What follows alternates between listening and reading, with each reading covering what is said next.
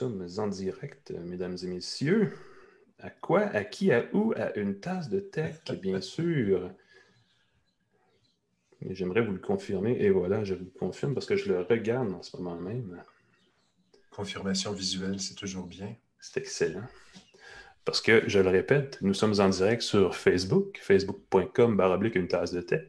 Nous sommes aussi en direct sur YouTube, youtube.com baroblique une tasse de tech. Nous sommes disponibles en version balado audio sur les plateformes de balado, mais malheureusement, ou semi-heureusement, peu importe, il n'y a pas de direct en audio. Je ne sais pas si on pourrait, s'il si est possible.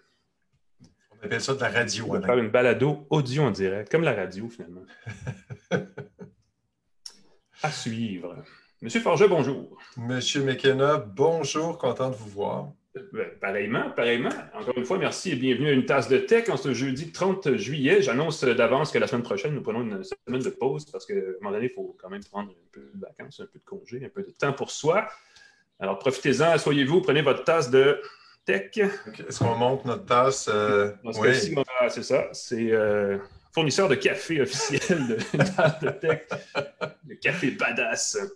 Coffee Gut Rider qui réveille les morts. Merci. Il réveille les voilà. Euh, je suis rendu au fond, le mien est tiède, alors je vais probablement laisser faire la dernière gorgée ben, pour cette semaine. Euh, on parle de technologie financière, on en a parlé, on en a glissé un mot la semaine dernière rapidement de la compagnie. L'ex-startup montréalaise Milo, qui s'est rebaptisé MOCA, M-O-K-A, euh, a bouclé une ronde de financement de 10 millions de dollars et se lance à l'assaut de la France d'abord et de l'Europe ensuite avec son application qui permet d'épargner tout en dépensant. C'est quand même assez ingénieux. Euh, donc, on a Hélène Casalière qui est euh, responsable de la mise en marché de Mocha en Europe, qui est avec nous, qui va être avec nous tout à l'heure. Euh, ensuite de ça, on va avoir deux appareils lumineux et colorés que j'ai ici. Vous voyez comment ça, oui. ça rebondit les couleurs. On va parler 5G, Pascal, et on ne va pas mettre un petit casque en aluminium parce qu'on n'a pas encore eu la preuve comme quoi que c'était un problème de santé majeur que de se connecter. À ne croyons pas que c'est dangereux. Je ne vois pas pourquoi ce serait euh, dangereux. En fait, on va parler de deux choses. Là, ça, c'est le Huawei, c'est dur à voir parce qu'il est très foncé. C'est le Huawei P40 Pro Plus. Euh, et oui, on va encore parler de Huawei pour une bonne raison. Ils ont lancé une nouvelle application qui s'appelle Petal Search. Oui. En place le, Play Store, semble-t-il, on va en parler. Et ça, c'est le très coloré euh, Velvet 5G de LG Electronics qui vient d'être présenté, qui est mise en marché dans les prochains jours. Euh, un peu partout, j'ai vu les, spéciaux de Bell, TELUS, Rogers, tout le monde veut le lancer en spécial. Téléphone 5G très, coloré. Euh, je vais essayer de vous le montrer tout à l'heure, mais la couleur dessus, ça, c'est, ils appellent ça crépuscule illusoire. c'est rose et orange. Moi, je le trouve très beau. Ben, il est très beau. Et là, je le cherche. C'est très drôle parce que je le cherche. Je l'ai utilisé hier. Et là, j'ai comme des téléphones partout sur mon bureau, mais je ne vois pas. Nous sommes mes clips. Apparemment, les, euh, les, couleurs de boîtier de téléphone sont comme les couleurs de voiture. Il faut trouver des noms ésotériques et exotiques pour les gens. N'empêche, entre-temps, mon ami, euh, je te laisse partir avec l'actualité de la semaine. Première nouvelle, assez cool. On parle de réalité augmentée, euh, qui fonctionne d'ailleurs, un jeu de réalité augmentée basé dans le, monde de l'immobilier, mais qui existe et qui est applicable à Montréal. Oui, c'est un jeu qui combine Monopoly et Pokémon Go, où on se promène dans l'environnement réel, donc à Montréal dans notre cas, et on peut faire des achats et des transactions immobilières en se promenant dans la ville. Donc, c'est comme Pokémon Go, on chasse les Pokémon, mais là, on chasse les aubaines immobilières et on fait des transactions, on fait des profits et on devient un mania de l'immobilier avec des vraies données financières euh, des, prix des loyers, les prix des appartements, le prix des euh, immeubles à Montréal. Et ça, je trouve ça très flyé parce que j'imagine que si tu t'en vas à New York, tu peux acheter des propriétés avec les prix new-yorkais, à San Francisco, ainsi de suite. Et euh, je trouve que c'est très, très stimulant comme twist de combiner les vraies données et la réalité, contrairement à Pokémon Go qui utilise la réalité, mais qui est un univers fictif. Euh, là, on peut se promener et devenir, euh, jouer dans l'immobilier montréalais. C'est vraiment le Pokémon Go des adultes, on peut le dire comme ça, des grands adultes. Des, grands, des plus grands adultes, parce qu'il y a encore beaucoup d'adultes qui s'amusent, c'est quand même divertissant euh, de, capturer les Pokémon. Mais je trouve ça. Il y a comme un, un petit côté, là, bâtir son petit empire immobilier qui n'est pas désagréable non plus. Oui, c'est un jeu qui s'appelle Landlord Go. vous pouvez le télécharger sur iOS ou Android et puis donnez-nous des nouvelles. Euh, si vous faites des bonnes aubaines. Si vous restez à l'extérieur du Québec, c'est possible. Je ne sais pas moi, Rimouski, Trois-Rivières, Sherbrooke, euh, si c'est aussi possible. Québec, peut-être, euh, comment ça fonctionne. Mais, j'aime beaucoup l'idée. Si c'est basé sur des données financières internationales, ça peut être très chouette, surtout si on peut se téléporter dans un autre pays ou dans une autre ville pour faire des bonnes affaires. Bon point, effectivement. Euh, nouvelle suivante. Parlant de jeux vidéo, en fait, parlant de Montréal, les jeux vidéo. Le lien était là. Le lien était là. C'est facile. C'est, écoute, ça, ça, moi, je me suis dit, la, nouvelle que je retiens, c'est si vous cherchez un boulot en ce moment, allez-y dans le jeu vidéo. On embauche. Là. C'est assez incroyable. C'est une compagnie qui s'appelle 3D Aim Trainer, un site. Euh, je ne savais pas ce que c'était 3D Aim Trainer. Je ne savais pas que ça existait. C'est un site qui permet de s'entraîner à des jeux vidéo, donc au tir. Donc, on simule différents jeux vidéo et tu peux voir ton score. Donc, j'ai pu l'essayer pour tenter de m'améliorer et j'ai vu que systématiquement, j'étais dans le fond du baril. Euh, non, mais tellement dans le fond du baril, précision, vitesse. Je ne sais pas ce que je fais de pas correct, je ne suis pas doué. Donc, 3D M Trainer, essayez ça si vous voulez améliorer votre jeu vidéo. Ça me suffit comme jeu, c'est assez. Montréal serait de loin la ville où il y a le plus grand nombre de postes à combler dans le domaine du jeu vidéo. Et vraiment, c'est assez impressionnant comme chiffre. Dans, il y aurait 562 postes à combler dans le domaine du jeu vidéo à Montréal. Juste ça. Il y en aurait 17 à Brighton, 36 à New Delhi, New Delhi, c'est une grosse ville quand même. Euh, Vancouver, 134, Lisbonne, 110, Los Angeles, 158, Montréal, 562. Donc, si vous êtes un développeur de jeux vidéo, vous avez une expertise dans le domaine, dépêchez-vous d'aller. Faites un tour à Montréal, considérez déménager. Je Mais les proportions sont étonnantes. Il me semble que Montréal est comme gros comparé aux autres. Ben, c'est ça. Puis, puis c'est une ville qui, en termes de population, par rapport à Los Angeles, ainsi de c'est pas énorme, Montréal. Mm-hmm. Euh, et pourtant, on est le numéro un dans le monde pour les ouvertures de postes dans le domaine du jeu vidéo. C'est aussi, et ça, ça m'a surpris, Montréal n'est pas dans le top Montréal est en neuvième place pour ce qui est des villes euh, les plus importantes avec le nombre d'événements majeurs de jeux vidéo. Ça, je ne savais pas. C'est San Francisco qui est en première place, 36, euh, Los mm. Angeles 29, Londres 19. Montréal, il n'y en a que 7 événements majeurs d'événements de jeux vidéo. On parlait, le CES, on, a appris qu'il était annulé. Alors, ça va peut-être changer la donne parce que si on compte les événements virtuels, ça ne comptera plus dans l'équation. Ah, euh, virtuellement, effectivement. Et ainsi de suite. Et euh, ce qui m'a impressionné, c'est que Montréal ne se classe pas dans les villes avec le nombre de compagnies majeures dans le jeu vidéo. Euh, Tokyo a 55, 55 compagnies majeures de jeux vidéo selon leur analyse, San Francisco 13, Londres 11.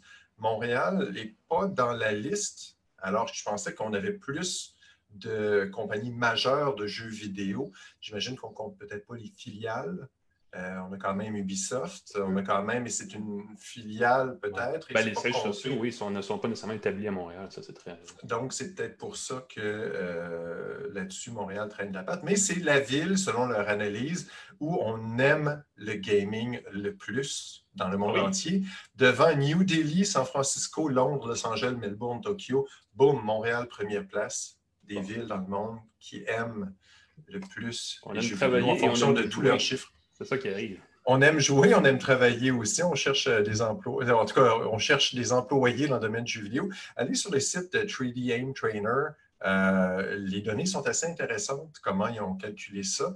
évidemment, si leur méthode de calcul n'est pas juste, les gens qui nous écoutent, qui sont dans l'industrie du domaine du jeu vidéo, n'hésitez pas à commenter, ça va nous faire plaisir de, rectifier. Effectivement, si vous, avez si vous cherchez des gens, Sachez que notre auditoire est une auditoire qui connaît le jeu vidéo. Peut-être qu'il y a du monde, peut-être qu'il y a des mariages à faire, je ne sais pas. Et qui sait? Et puis, si vous avez besoin de formation, appelez IBM. Parce que là, ce que je viens de comprendre, c'est qu'IBM se lance dans la cyberformation maintenant. Oui, c'est une collaboration avec une plateforme qui s'appelle Skills Build. Euh, il appelle ça Reignite. C'est une formule qui est conçue autant pour les patrons d'entreprise que pour les gens à la recherche d'emploi ou pour les gens qui voudraient peut-être se bonifier, augmenter leurs compétences professionnelles. Euh, c'est une plateforme gratuite qui offre des cours ou de l'information sur la cyber... Écoute, le, domaine, là, j'ai fait le tour, c'est très vaste. Euh, cybersécurité, analyse de données, blockchain, création de son profil LinkedIn, bien travaillé de la maison. Euh, ça comprend des vidéos, des mini-formations, des articles à lire. Euh, c'est très, très varié. Et pour nous motiver tout au long de sa formation, on peut accumuler des crédits et on, reçoit des petits badges numériques, des petites récompenses quand on a accumulé assez de compétences ou de crédits euh, dans certaines notions. Donc, ça motive le profil. Et quand on a un certain nombre d'heures de formation, on peut entrer en contact avec des gens qui peuvent nous aider à nous orienter, et ainsi de suite. Et je, trouve ça très chouette et c'est gratuit. Euh, donc, si vous cherchez à vous orienter, voir qu'est-ce qui vous intéresse, peut-être même des, plus, des gens qui commencent dans le milieu du travail, des gens qui voudraient se réorienter, je le mentionne, c'est très important. Ceux qui cherchent euh, à bonifier leurs compétences, allez faire un tour là-dessus, c'est gratuit, c'est bien fait. Il y a beaucoup d'outils de formation en ligne gratuits. Je ne sais pas, c'est vraiment au niveau de la reconnaissance de ces choses-là que c'est un peu plus délicat, mais. C'est ça, c'est ça. Le mouvement des universités ouvertes en ligne aussi, c'est assez fou.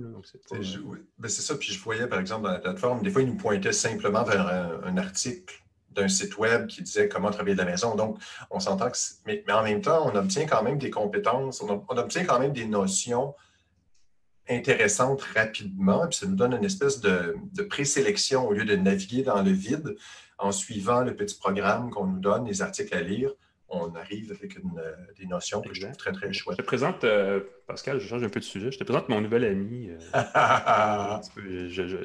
ne serait-ce qu'il faudrait qu'il apparaisse à l'écran. Est-ce que tu parles de... Il s'appelle Fluffy. C'est ça, moi, c'est ce que je retiens de cette nouvelle-là. Fluffy, mon Fluffy. ami j'aimerais te dire, ah ben non, j'ai une vidéo que noire. Je ne pourrais pas vous le présenter, les amis. Ah, voilà, ben écoute, c'est dommage, c'est que Ford va utiliser des robots de la compagnie Boston Dynamics. C'est la compagnie qui fait des robots qui font des affaires hallucinantes, qui marchent, qui sautent, qui ouvrent des poignées de porte et qui peuvent presque prendre une mitraillette et dominer le monde. on va vous le montrer. C'est assez inquiétant. Euh, ils vont s'en servir pour faciliter la, numérisation de leur usine de Van Dyke. Euh, les robots se déplacent avec une grande agilité. Le communiqué indiquait ça. Euh, on a pu voir dans les vidéos. Ils peuvent se déplacer à 3000 à l'heure. Euh, ils ont une autonomie de deux heures. Et, ce qu'ils font, c'est qu'ils ont des caméras qui permettent de numériser l'usine. Euh, l'usine a été faite en conception assistée par ordinateur, mais il y a beaucoup de changements, de modifications qui ont été faites depuis qu'on a fait l'usine en vrai le robot, le chien robot permet de se déplacer, de renumériser tout ça, puis de mettre à jour les plans, puis pouvoir éventuellement faciliter les modifications les améliorations. Et là, la grande question, pourquoi utiliser un chien? C'est qu'avant, on le faisait à la main. Avant, on faisait ça, euh, euh, on devait placer les caméras, faire la numérisation, déplacer la caméra, refaire la numérisation. Ça prenait des heures, ça prenait deux semaines. Pas, pas que des heures, ça prenait deux semaines. Et c'était coûteux, ça coûtait 300 000 Là, avec les robots, le robot et les caméras fait l'opération deux fois plus rapidement, à un coût beaucoup moins élevé. On n'a qu'à indiquer au robot où aller. Il peut se déplacer de façon sécuritaire. Dans une usine, euh, il y a souvent des va-et-vient, donc on, rend ça plus sécuritaire et ça va beaucoup plus rapide et, beaucoup plus rapidement. Et là, on peut se permettre de le faire donc plus régulièrement. Euh, baptisant Fluffy, ça le rend moins... Euh, moins terrifiant. Moins épeurant, oui, effectivement. Parce que, Boston... Chaque fois que son 15 minutes de gloire dans la série Black Mirror sur Netflix où il était euh, perçu comme l'espèce de robot envahisseur euh, meurtrier du futur. Donc, c'est tout ben, chaque fois.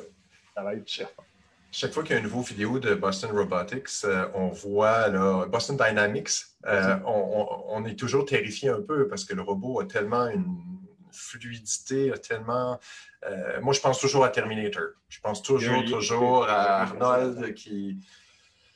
Ah, donc, c'est une utilisation plus humaine, plus sympathique. Les robots sont nos amis. ils ne sont pas méchants. Ah, bon ça. À, moins, à moins que quelqu'un ait vraiment de mauvaises intentions, mais de façon générale. C'est ça. Ah, la technologie, n'est-ce pas? Euh, n'arrête pas de nous surprendre. D'ailleurs, euh, on en parle, hein, on revient souvent sur ce sujet-là. Il y a possibilité euh, de nettoyer ces appareils électroniques si vous craignez encore le COVID-19, et vous avez tout à fait raison pouvez opter pour ce sac. Comment ça s'appelle, ça, Pascal? C'est un sac qui s'appelle le UV Clean Portable Sanitizer. C'est la compagnie Omedix qui fait ça. Euh, le sac utilise des ultraviolets pour désinfecter les petits objets qu'on met à l'intérieur. On a des petits supports qui permettent de les placer dedans. Euh, la désinfection se fait en une minute seulement. Euh, je trouvais que c'est un gadget intéressant parce qu'il n'est pas trop coûteux. J'ai déjà présenté il y a des années des désinfectants pour téléphone euh, qui utilisait des ultraviolets, mais c'était que pour les téléphones. C'est une petite boîte. Euh, c'était pas super pratique. Ça, c'est un peu plus polyvalent. On peut se servir pour des jouets d'enfants, euh, des gadgets, son trousseau de clés, et ça coûte 120 Donc, c'est sûr qu'on peut les nettoyer, on peut les désinfecter et tout, mais ça, en une minute, on peut désinfecter des objets que quelqu'un d'autre aurait touchés. Tu prêtes un objet à quelqu'un, quelqu'un le met dans le sac, tu appuies sur le bouton, en une minute, c'est des lunettes dans le sac aussi, on peut désaffecter plein, plein de trucs qui ne sont pas nécessairement des appareils électroniques. c'est ça. Moi, je me souviens d'une fois, où au début de la pandémie, j'ai échappé, je crois que c'était mes lunettes justement. Quelqu'un s'est penché, les a ramassées et là, j'étais. que faire?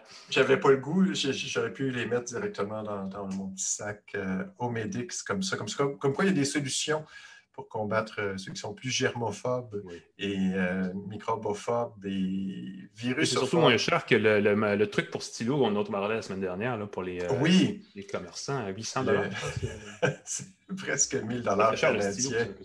C'était. Il fallait utiliser beaucoup de, stylos jetables. C'est moins, mais c'est meilleur pour l'environnement. Donc on s'entend que c'est moins de stylos qui circulent. Madame Casalia, bonjour. On va tout de suite passer à l'étape suivante de notre charmante balado. On va recevoir notre invité de la semaine, Hélène Casalière, qui est de la, euh, société MOCA, M-O-K-A, euh, anciennement connue sous le nom de Milo ici à Montréal. Ils ont reçu un financement, ils ont bouclé un financement il y a quelques semaines de 10 millions de dollars et euh, en profitant de l'annonce de, ce financement-là, ils ont aussi annoncé leur plan d'expansion en Europe, à commencer par la France. Et comme de Montréal, d'habitude, ce qu'on voit, c'est des startups qui s'en vont vers le marché américain. Ça fait changement. Donc, on s'est dit, parlons-en. Parlons de Mocha. Parlons surtout de l'attrait de l'Europe comme euh, marché potentiel pour Mocha, qui est une application assez particulière parce que ça permet de, pour le dire grossièrement, d'épargner tout en dépensant. Mm-hmm. Quand je dis ça, Mme Casalière, vous pouvez me confirmer, est-ce que j'ai raison? Est-ce que c'est vraiment ça le, but de l'application, n'est-ce pas? Bonjour à tous les deux. Je suis vraiment ravie euh, d'être sur une tasse de tech. Euh, mm-hmm. merci de m'inviter. Euh, alors, une petite euh, spécificité, c'est qu'effectivement, Mocha, c'est une application mobile qui a destination du grand public pour permettre d'épargner plus, mais de dépenser moins et d'investir plus intelligemment. C'est-à-dire qu'on n'encourage pas nos utilisateurs à dépenser plus, au contraire, on les encourage au fur et à mesure de prendre quelques petites techniques pour dépenser moins, mais surtout d'épargner et d'investir plus intelligemment. Voilà. Ce que ça fait concrètement, et, malgré le changement de nom, ça n'a pas changé de fonction, c'est qu'on ça arrondit les montants qu'on utilise pour acheter des choses et ça utilise la somme restante pour euh, investir dans des fonds, dans des, un portefeuille, dans le fond. Un portefeuille d'actions, de fonds négociés en bourse. Exactement. Alors en fait, la, fonctionnalité de l'arrondi, c'est vraiment une fonctionnalité de base qui, a, qui était vraiment au cœur de Milo euh, au moment où, euh, où l'application a été fondée en 2017. Euh, mais aujourd'hui, c'est bien plus que ça et la mission sociale est bien plus large. C'est-à-dire que la fonctionnalité de l'arrondi est toujours là. Donc, c'est l'arrondi au dollar supérieur pour investir la petite monnaie. Euh, mais il y a d'autres fonctionnalités euh, comme le dépôt récurrent. Par exemple, vous décidez de mettre de côté toutes les semaines 10 dollars et de l'investir. C'est possible. Vous, vous, pouvez aussi mettre en place des dépôts ponctuels. Vous recevez ponctuellement une somme d'argent. Vous pouvez l'épargner et l'investir avec Il y a tout un, taux euh, tout un tas d'autres fonctionnalités qu'on va mettre en place et qui vont permettre justement d'investir encore plus intelligemment grâce à de l'intelligence artificielle notamment. Et là, il faut que je pose la question. Quand j'entends ça, les gens se disent souvent, oui, mais c'est quelques sous par-ci, par-là, c'est 30 sous, 40 sous.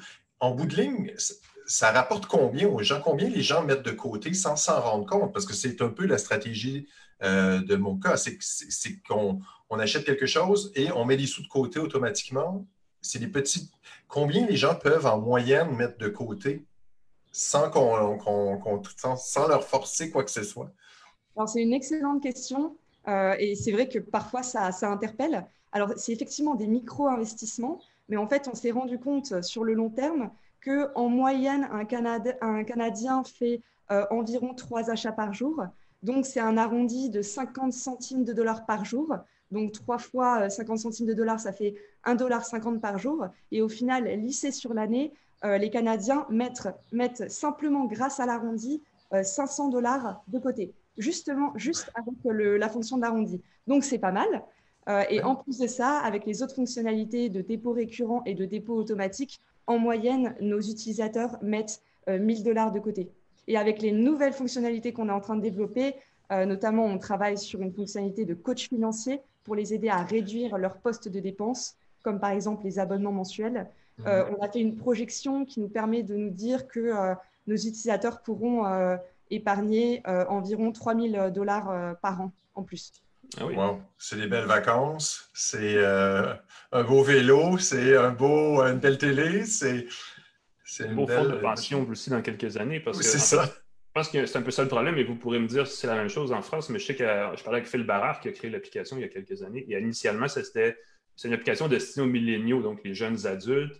Euh, pour lesquels on a tout plein de stéréotypes imaginables, mais entre autres choses, on dit souvent que ce sont des jeunes qui arrivent dans des emplois où euh, l'aspect financier est peut-être moins bien couvert ou ils n'ont peut-être pas le, fameux fonds de pension euh, garanti, de, les fameux avantages de bien, de des employeurs, ou alors ils sont moins bien informés sur leurs finances personnelles que les euh, générations précédentes. Est-ce que c'est la même chose? En France? Est-ce que vous arrivez en France avec Mocha avec la même approche ou vous ciblez une clientèle différente là-bas? Alors effectivement, Philippe Barrard avait fait une étude de marché qui montrait qu'un millénial sur deux au Canada avait moins de 1000 dollars de côté en épargne. Donc, c'est mhm. ce constat-là qu'il a décidé de créer euh, Milo et du coup aujourd'hui Mocha. Euh, mais en, France, en fait, en France, euh, on s'est rendu compte que les jeunes Français avaient les mêmes problèmes et les mêmes difficultés à mettre de l'argent de côté que les Canadiens. Donc, en fait, on a mené une étude avec l'Institut de sondage Opinionway, qui est reconnu en France et qui nous a permis de confirmer toutes nos intuitions sur ce marché. alors, les, quelques chiffres clés, c'est que un millénial sur deux a des difficultés à mettre de l'argent régulièrement chaque mois et que deux millénials sur trois euh, se disent même inquiets à l'idée de ne pas réussir à financer leur projet de vie. Donc, c'est vraiment un constat où on s'est dit, bon, il y a vraiment une profondeur de marché et Mocha a toute sa place euh, en France pour vraiment euh, rendre l'épargne et l'investissement accessible, d'autant qu'en plus, ils se disent à la fois, pour la grande majorité, économes et prudents, mais ils n'arrivent pas à mettre de côté. D'un autre côté aussi, ils ont envie d'investir, mais ils ne savent pas vraiment comment faire. Euh, ils pensent que l'investissement est inaccessible, ils pensent que c'est réservé à des gens très fortunés qui ont beaucoup d'argent. Euh, ils, trouvent aussi à 65% des jeunes qui disent que euh, les offres des banques en matière d'investissement n'est pas adaptées aux jeunes, comme eux. Donc en fait, on se rend compte que les jeunes ont le sentiment de ne pas avoir accès aux outils dont ils auraient besoin pour préparer leur avenir et financer leur projet de vie. Donc c'est pour cette raison que Moca faisait sens en France et qu'on on a, on a un beau marché devant nous. C'est fascinant parce que euh, je ne sais pas comment ça, je connais pas très bien le marché français. Au Canada, on a une application qui a été lancée il y a quelques années, il y en a maintenant plusieurs, une application de gestion de placement euh, très simplifiée qui s'appelle Wealth Simple, qui reproduit ce qu'aux États-Unis, euh, l'application Robinhood propose. Et Robinhood aux États-Unis, c'est extrêmement populaire. je lisais des données cette, semaine justement sur l'impact qu'a Robinhood sur la valeur boursière de titres, donc d'actions en bourse qui tout d'un coup prennent la valeur, euh, comme par exemple l'action de Kodak, qu'on ne soupçonnerait pas d'avoir encore une valeur aujourd'hui. Euh, donc, il y a vraiment un mouvement vers les applications de gestion de portefeuille. Mocha a un peu cette volonté-là aussi. Euh, qu'est-ce que ça représente en termes d'investissement? Est-ce que pour vous, vous avez des gestionnaires à l'interne, des gens qui, qui, font la, part des choses, qui, repèrent les fonds négociés en bourse, les titres en bourse, qui valent la peine d'être utilisés pour mener les gens, les utilisateurs de votre application à bien investir? Alors effectivement, alors au Canada, euh, peut-être que je vais vous répondre d'abord au Canada. C'est vrai que euh, tout l'argent qui est épargné sur Mocha au Canada est systématiquement investi dans des fonds qui sont négociés en bourse, euh, qui mhm. sont diversifiés à faible coût. On appelle ça des ETF.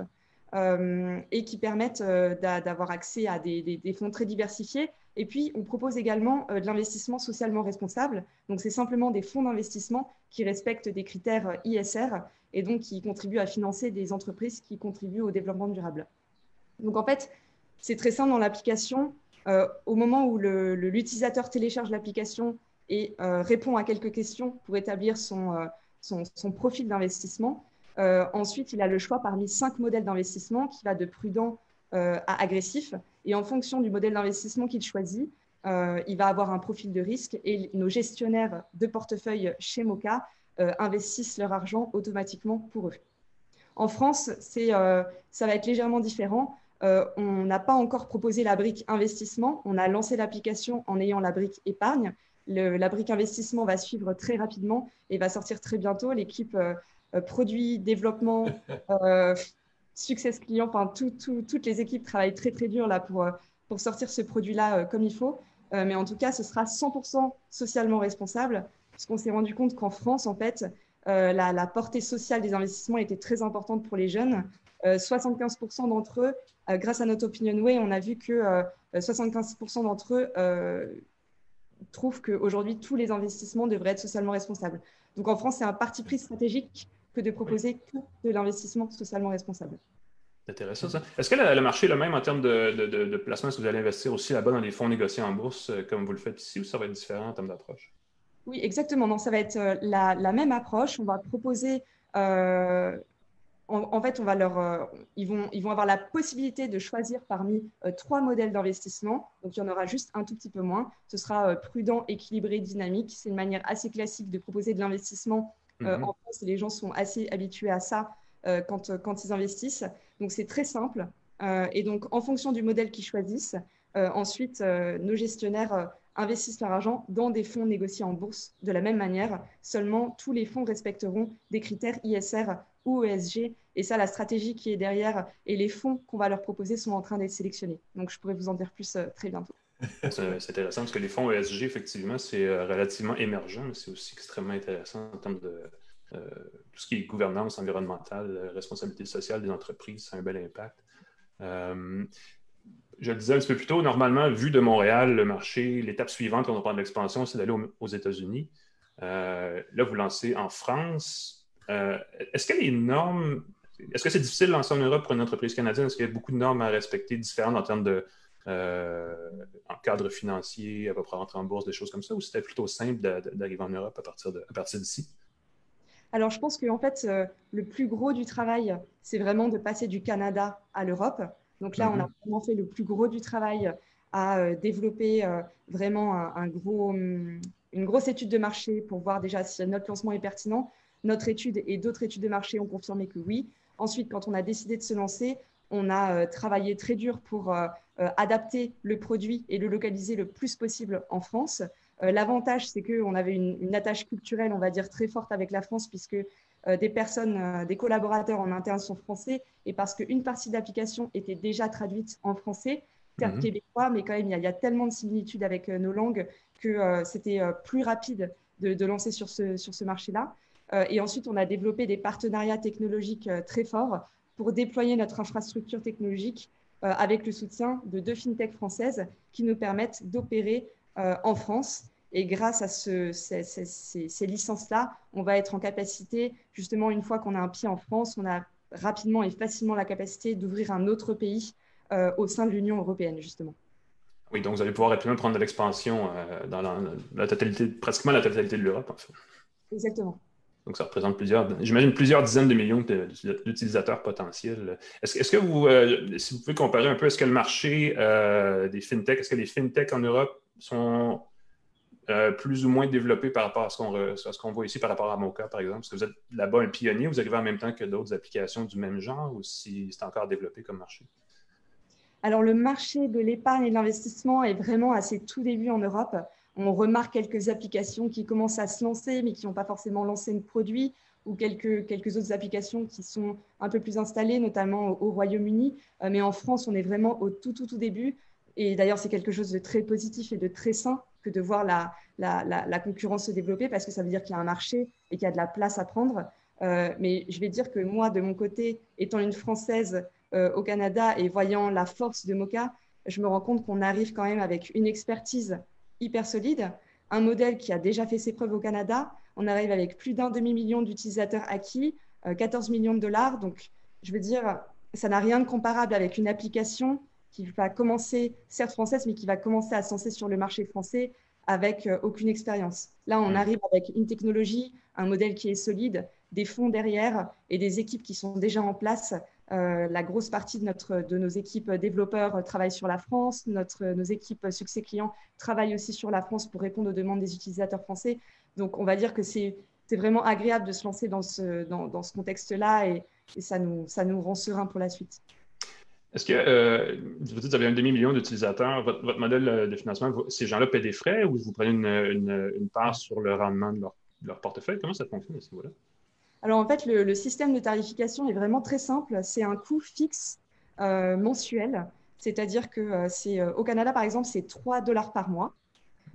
pour, pour n'importe quel utilisateur et quel que soit le montant épargné ou investi. Donc, que ce soit un dollar ou un million de dollars, la personne payera ce même montant fixe tous les mois. Et il n'y a aucun frais supplémentaire. Donc, il n'y a pas de frais d'actifs sous gestion, il n'y a pas de commission prise sur les fonds investis, comme ça peut être être fait de manière classique sur les autres modèles. Donc, c'est vraiment ce, frais fixe et accessible pour tous pour permettre de, d'enlever les barrières psychologiques et de permettre à tous d'épargner et d'investir. Ben, ça donne envie d'investir plus, comme le frais est fixe. Plus on investit, moins ça nous coûte, plus le 3 est bien utilisé. et, vous, donc 500 000, oh, quand même, ça, ça, peut être.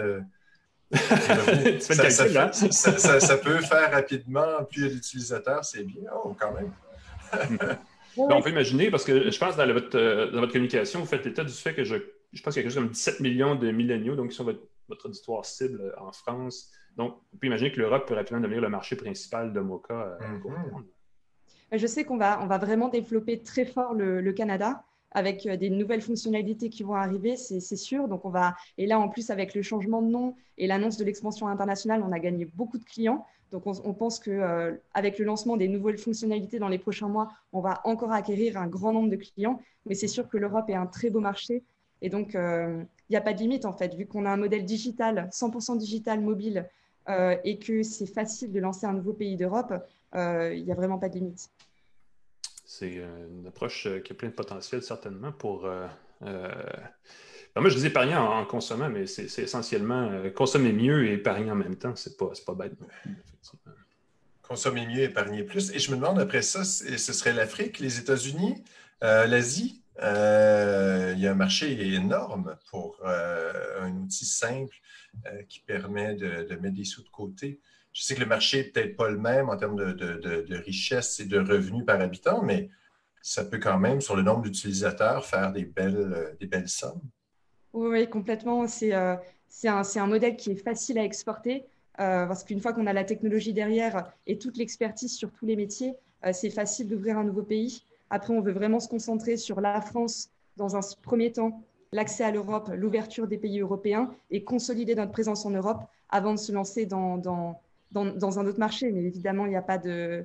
On ne se limite pas, donc on verra ce que Moka nous, nos réserves comme dans les ouais, effectivement. Est-ce que, euh, est-ce que ça vous prend un partenaire financier établi localement, par exemple une banque ou une institution, une institution financière particulière, vous pouvez rentrer dans un marché de façon entièrement autonome? Euh, par exemple, vous parlez de en Europe? Par exemple, en France, oui, parce que vous pourriez avoir. Souvent, on parlait des fintechs il y a quelques années comme d'une technologie qui allait même faire fermer des banques. C'était comme vraiment l'ennemi des institutions déjà établies. Là, on voit plus un maillage. Est-ce que vous êtes perçu comme un, perturbateur ou vous êtes là vraiment pour euh, aider l'économie euh, ou entre l'industrie à, trouver de nouvelles façons d'offrir des services différents? Je pense que ça dépend de quel euh, point de vue on se place, si c'est côté banque ou côté fintech. Mais ce qui est sûr, en tout cas ce que je peux vous dire par rapport au marché européen, c'est qu'on a une, directive des services de paiement qui s'appelle la DSP2, qui est entrée en vigueur début 2018 et qui continue d'agrémenter ses volets au fur et à mesure. Et donc là, en fait, on se rend compte que, et on entend beaucoup, de plus en plus parler des collaborations entre banques et fintech. Maintenant, c'est vraiment quelque chose qui est euh, dans l'état d'esprit de tout le monde. Et les banques sont ravies de créer des ponts, des partenariats, ou alors euh, il y a des stratégies d'acquisition qui se développent beaucoup aussi. Il y a aussi des fintechs qui se développent seuls avec l'aide des banques grâce à cette DSP2 qui favorise et qui stimule l'open banking. Donc, euh, grâce aux API qui peuvent se pluguer entre les banques et les fintechs, les collaborations sont possibles et on voit que ça stimule énormément le marché. Donc, grâce à l'open banking, je pense qu'on est, euh, les banques seront euh, agréablement, surprises, j'espère, de l'arrivée de Mocha sur le marché français et qu'on pourra imaginer des choses ensemble. Oui, c'est vrai, l'open banking, on n'en parle pas beaucoup ici, mais c'est vrai que c'est un phénomène, en fait, c'est international, c'est une tendance à ouvrir le marché financier partout dans le monde et peut-être harmoniser certaines pratiques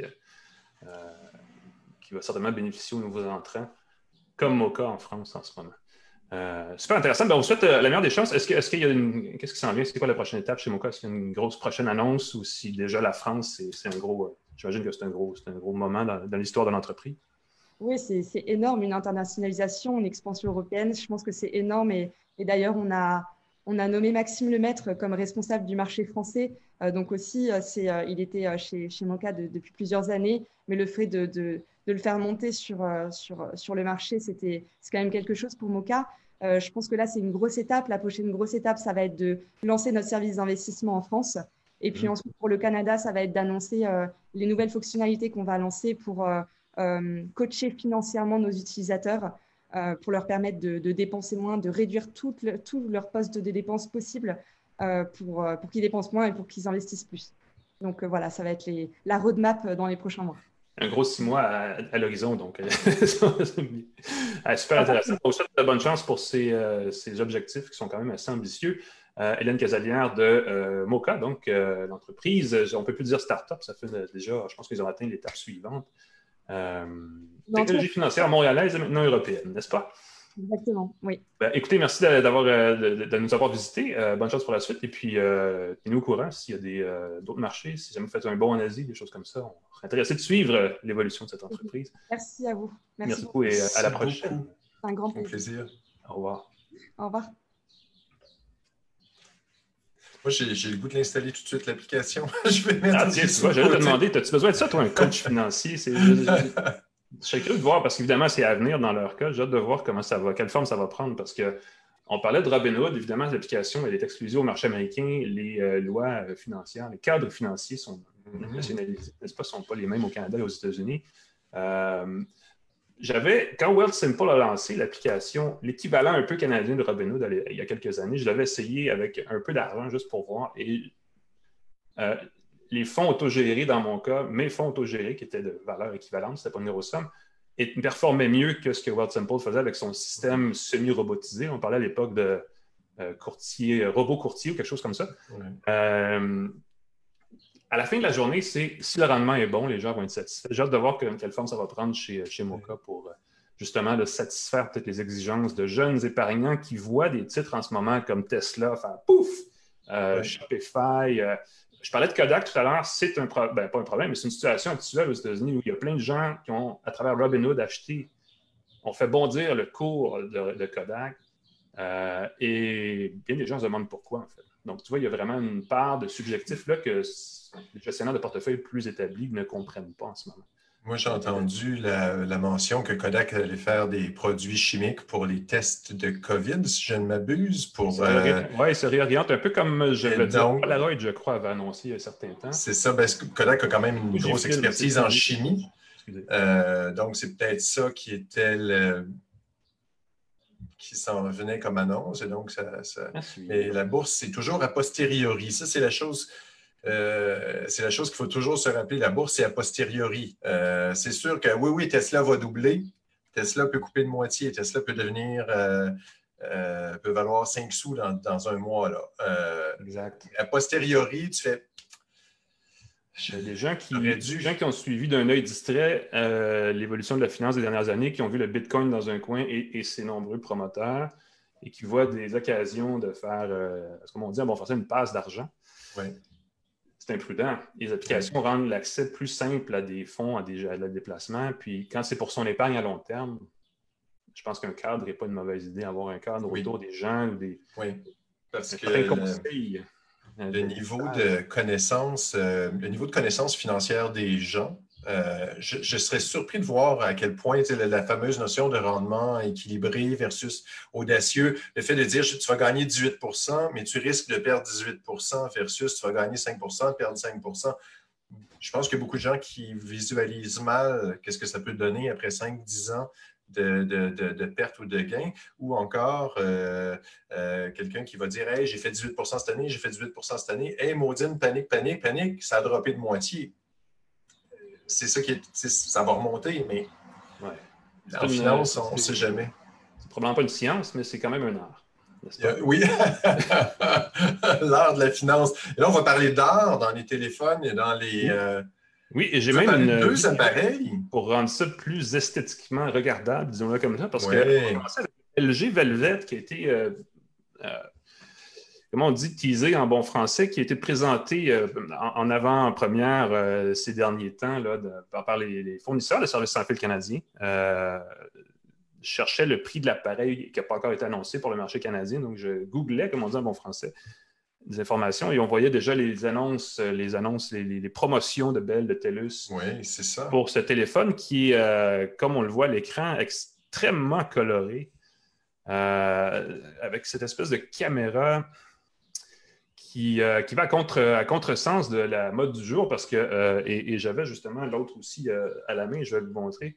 je, je vais prendre l'autre angle de vue là-dessus il y a une tendance, hein, puis c'est pas seulement euh, chez les téléphones Android, l'iPhone aussi a une espèce de méga grosse caméra. Un bloc de euh, Un bloc qui, d'une certaine façon, reproduit un peu les caméras, les, bonnes vieilles euh, caméras automatiques, les fameux point and shoot qu'on disait en anglais, mm-hmm. alors que LG arrive avec ce, design plus classique, n'est-ce pas, avec trois petits objectifs, dont juste un qui dépasse vraiment du boîtier. Mm-hmm. Et c'est très léger, hein? c'est une légère petite bosse pour l'objectif principal. C'est très élégant. Les autres sont parfaitement lisses.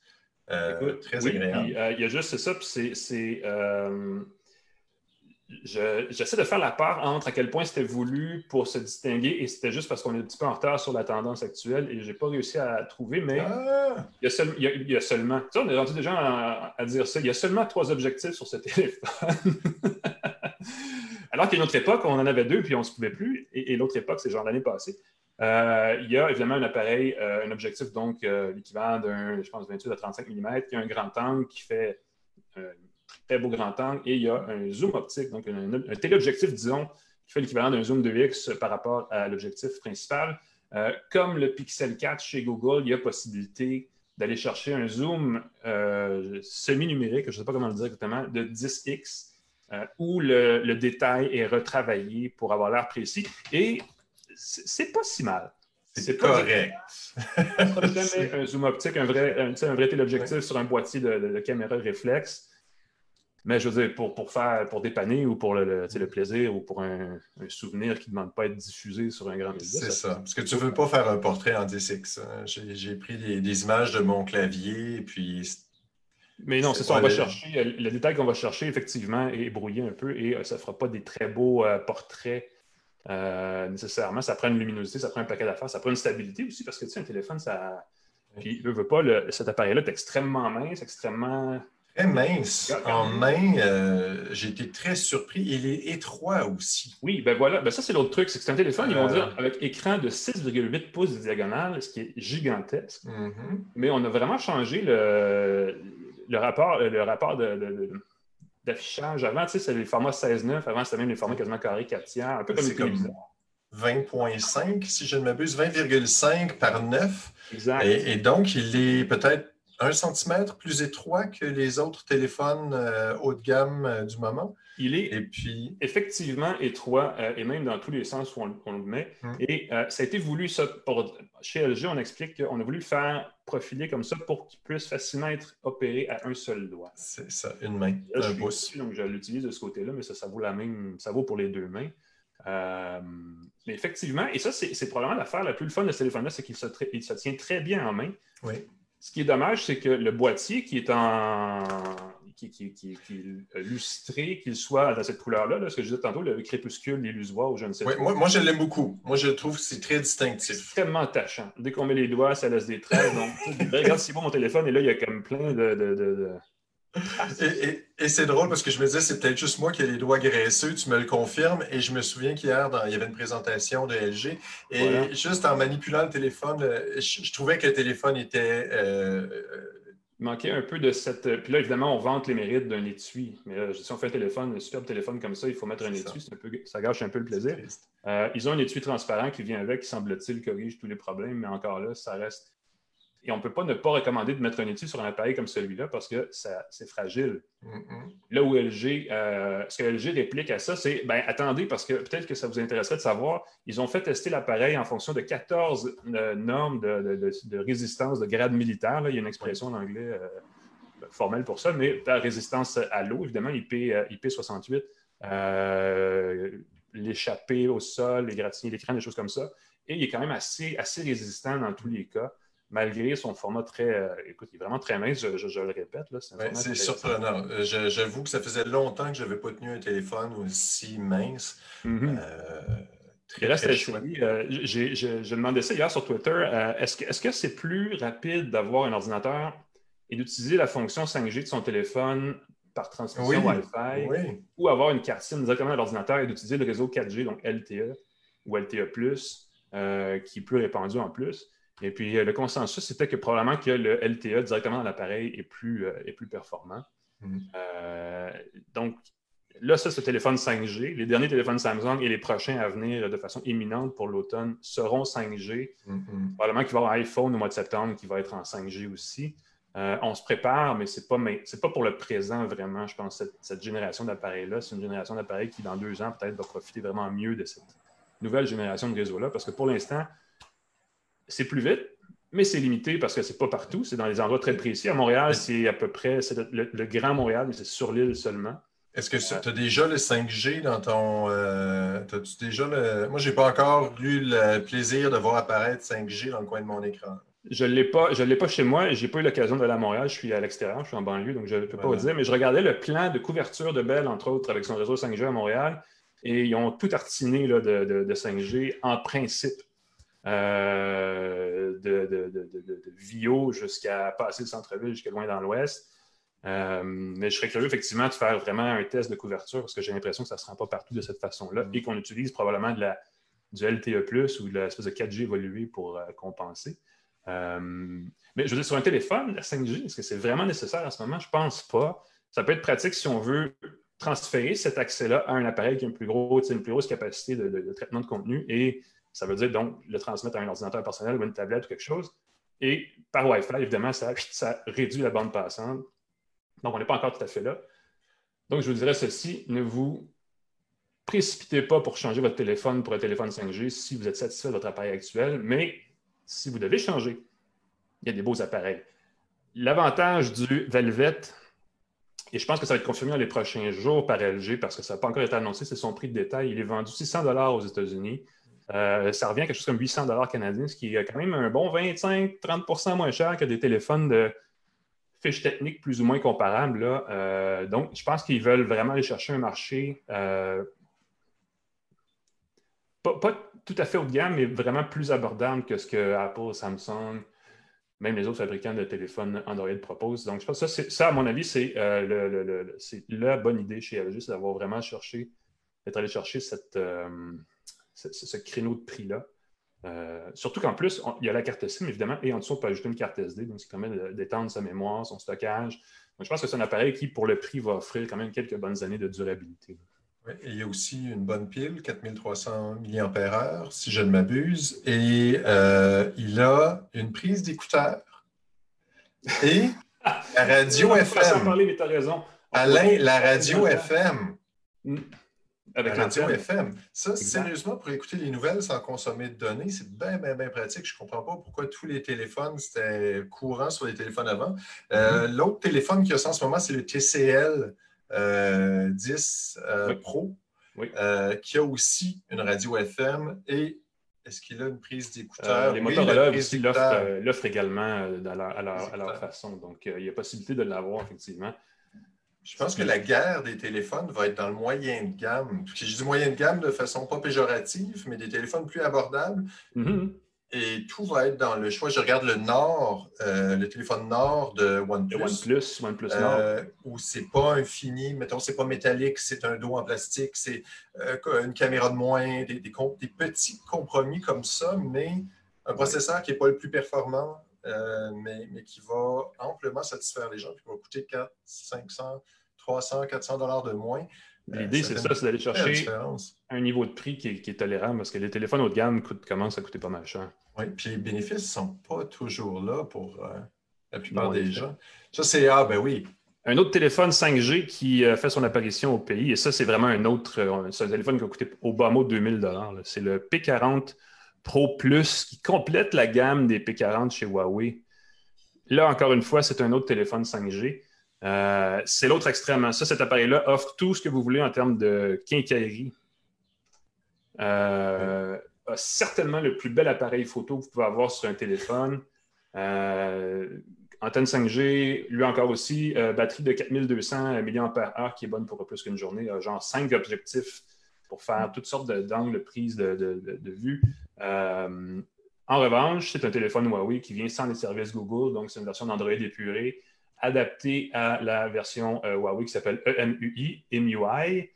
Euh, et pour un peu pallier cette perte des services Google, Huawei a, lancé ses applications équivalentes, ainsi qu'une nouvelle fonction qui est entrée en service cette semaine, qui s'appelle Petal Search, qui est une application qui essentiellement va chercher sur les différentes plateformes ou je ne sais pas comment appeler ça, les banques d'applications Android qui ne sont pas le Play Store de Google, va chercher des applications là-dessus et les installe indirectement euh, sur votre appareil. Donc, ça permet d'aller chercher des applications qui ne sont pas offertes sur cet appareil-là nativement dans le App Gallery, qui est la boutique d'applications de Huawei.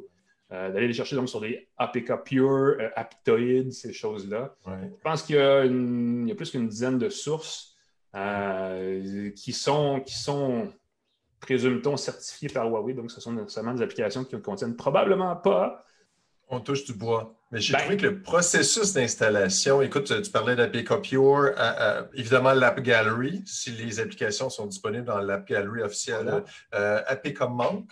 j'ai fait un test sur mon site de différentes applications. Évidemment, les applications de Google ne sont pas vraiment là. étonnamment, on peut télécharger Google Maps si on veut. Euh, et la mise à jour est gérée et l'installation est assez rassurante parce qu'on va chercher de différentes sources les applications. Et lors de l'installation, il y a une vérification de sécurité qui est faite. Ou du moins, on nous dit qu'il y a une vérification de sécurité qui est faite. J'imagine qu'on vérifie. Ben, c'est ça. Mais au moins, ça nous dit qu'il y a quelque chose qui est fait. Ça nous dit d'où ça vient. Et mm-hmm. quand il y a une mise à jour qui est disponible, on peut le faire toujours avec Petal Search. Ce n'est faut y aller application par application. J'espère qu'ils vont corriger ça. Euh, parce que des fois, le processus, évidemment, on retourne sur la page de Pure, on retourne sur la page de APComment, et des fois, ça, ça, fait la page n'est plus là. Ça des fois, il y a des publicités qui surgissent. Je n'ai pas trouvé ça. Euh, des fois, ça m'a inquiété un peu. Ben, Ce n'est pas encore au point parce qu'effectivement, ces boutiques-là euh, alternatives, Pure en est une qui va installer des applications qu'on ne veut pas nécessairement en arrière-plan. Donc, il faut, euh, faut, faire un ménage. C'est pas, c'est clairement pas euh, au point, c'est clairement pas finalisé. Ça simplifie la recherche d'applications sur un téléphone Huawei, mais c'est n'est pas la réponse à 100% qu'on aurait aimé peut-être avoir euh, l'absence des services Google. La rumeur étant que peut-être que cet automne, ça va se régler, que les services Google vont revenir sur ce téléphone-là. sérieusement, du point de vue matériel, c'est une super belle machine, mais au prix qu'elle va être vendue, c'est un, un pari coûteux que d'acheter cet appareil-là et de se dire bon, ben, je suis confiant que dans deux ans, je vais avoir mes services Google, ou d'ici deux ans, par exemple, euh, et ça sera réglé et tout va fonctionner comme avant. Donc, je pense qu'on c'est un bel appareil qu'on peut difficilement recommander dans le contexte actuel, malgré l'existence de ce Petal Search-là qui, simplifie un peu la recherche d'applications. Euh, tant que la question euh, politique, ou en tout cas la question commerciale entre la Chine et les États-Unis ne sera pas réglée, là, on risque d'avoir à revenir sur cette question-là à chaque fois qu'on parle. Là, je rigole parce qu'en ce moment, j'ai une livraison qui sonne à ma porte. Est-ce que tu permets que je m'absente deux secondes? Mais certainement. C'est pour un produit qu'on va présenter bientôt. Je reviens vite, vite. oui, c'est fâchant. Donc, mais ce que vous voyez, c'est qu'évidemment, la 5G s'en vient. Euh, il va falloir tester euh, évidemment ce que ça représente en termes de coût pour l'utilisateur si vous magasin de téléphone 5G parce que euh, ça, ça fait au minimum, là, selon les tests, ça va doubler la consommation de données à utilisation équivalente sur un téléphone. Donc, ça peut drainer beaucoup votre forfait de données. Ça exige aussi une autonomie euh, plus abondante de la batterie parce que ça rend, ça demande beaucoup de puissance de traitement au niveau du processeur. Monsieur Forger est rebondi. Je suis de retour et je ne peux même pas vous dire c'est quoi. J'ai signé huit formulaires d'embargo. Toi, tu sais c'est quoi. Pas d'en parler. mais donc, histoire courte, effectivement, ça, ça, draine la batterie et ça risque d'affecter à la hausse le coût de votre forfait cellulaire. Donc, avant d'aller dans la 5G, pensez-y. Euh, c'est peut-être pas la solution du moment, c'est peut-être pas la, mise à niveau nécessaire pour le moment. Attendons que le marché se place, que les réseaux soient un petit peu plus élargis. Euh, on parle de 5G comme quelque chose qui va être euh, déployé pendant les dix prochaines années, donc on a le temps d'en reparler sans problème. Par exemple, par contre, cela dit, si vous cherchez un téléphone maintenant, il y a des options. Vous voyez, vous avez vu, il y a le LG qui est très élégant. Il y a Samsung aussi qui a des, euh, le S20, entre autres. Euh, et Huawei pousse très fort malgré tout pour être, être dans vos considérations d'achat. Donc, ça vaut la peine peut-être d'être regardé. Euh, et vous aurez toujours le loisir de prendre une décision euh, par la suite. Et d'ailleurs, il faut le mentionner, Huawei a dépassé Samsung dans le deuxième trimestre en termes de livraison de téléphones. je ne sais mhm. pas si c'est livraison aux manufacturiers ou livraison aux consommateurs, ce qui est peut-être. envoyé envoyés quelque part qui ne sont pas chez Huawei. Donc, effectivement, il y a un intermédiaire, là, ça, ça, permet de jouer sur les mots, mais c'est quand même, ça représente le poids de Huawei qui, malgré tout, euh, a aussi ses revenus au premier ou au deuxième trimestre cette année, mm-hmm. plus mm-hmm. d'argent et qui est quand même encore très présent. Euh, en Chine, c'est 70% du marché. Ils n'ont pas de toute façon euh, les applications du Google Store. Fait que c'est. Oui, ben, c'est sûr que le marché chinois et le marché canadien ne sont pas la même chose. Allez savoir. De toute façon, tout s'internationalise. Hein. On a parlé tout à l'heure avec les gens, de, avec Mme Casalian de Il faut se préparer à ça, il faut, s'habituer à ça, en fait. Tout est international, surtout quand c'est euh, basé sur des technologies numériques. Mm. C'est la conclusion qu'on peut tirer de l'épisode d'aujourd'hui. Qui se termine en ce moment parce qu'il euh, est bientôt l'heure d'ouvrir euh, une autre page de conférence. Il y a des conférences de qui viennent, on peut en parler parce qu'il on est, en plus, en plus c'est très drôle parce qu'on peut donner des potins de chroniqueurs techno. Toi, c'est pour une entreprise, moi, c'est pour une autre.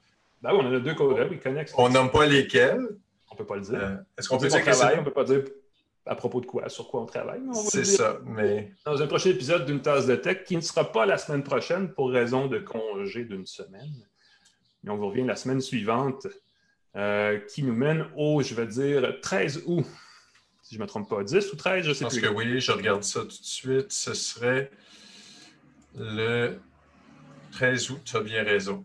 C'est un rendez-vous. Une autre tasse de tech avec comme euh, slogan On relance le Québec avec de l'innovation. Hmm. Donc, manquez pas ça. On se revoit en attendant. Évidemment, vous pouvez suivre, voir nos archives, tout le reste sur YouTube, youtube.com une tasse de tech, sur Facebook pour la saison en cours, facebook.com une tasse de tech, et sur Spotify, iTunes, euh, YouTube Music, je ne sais plus comment ça s'appelle pour les balados. Euh, n'hésitez pas à venir aimer, commenter, partager, écouter, tout ce que vous voulez. Nous, on prend évidemment un congé dès maintenant et on se revoit dans deux semaines. M. Forget, toujours un plaisir. Monsieur McKenna, à la prochaine. Posez-vous bien et on se voit dans deux semaines. Salut tout le monde.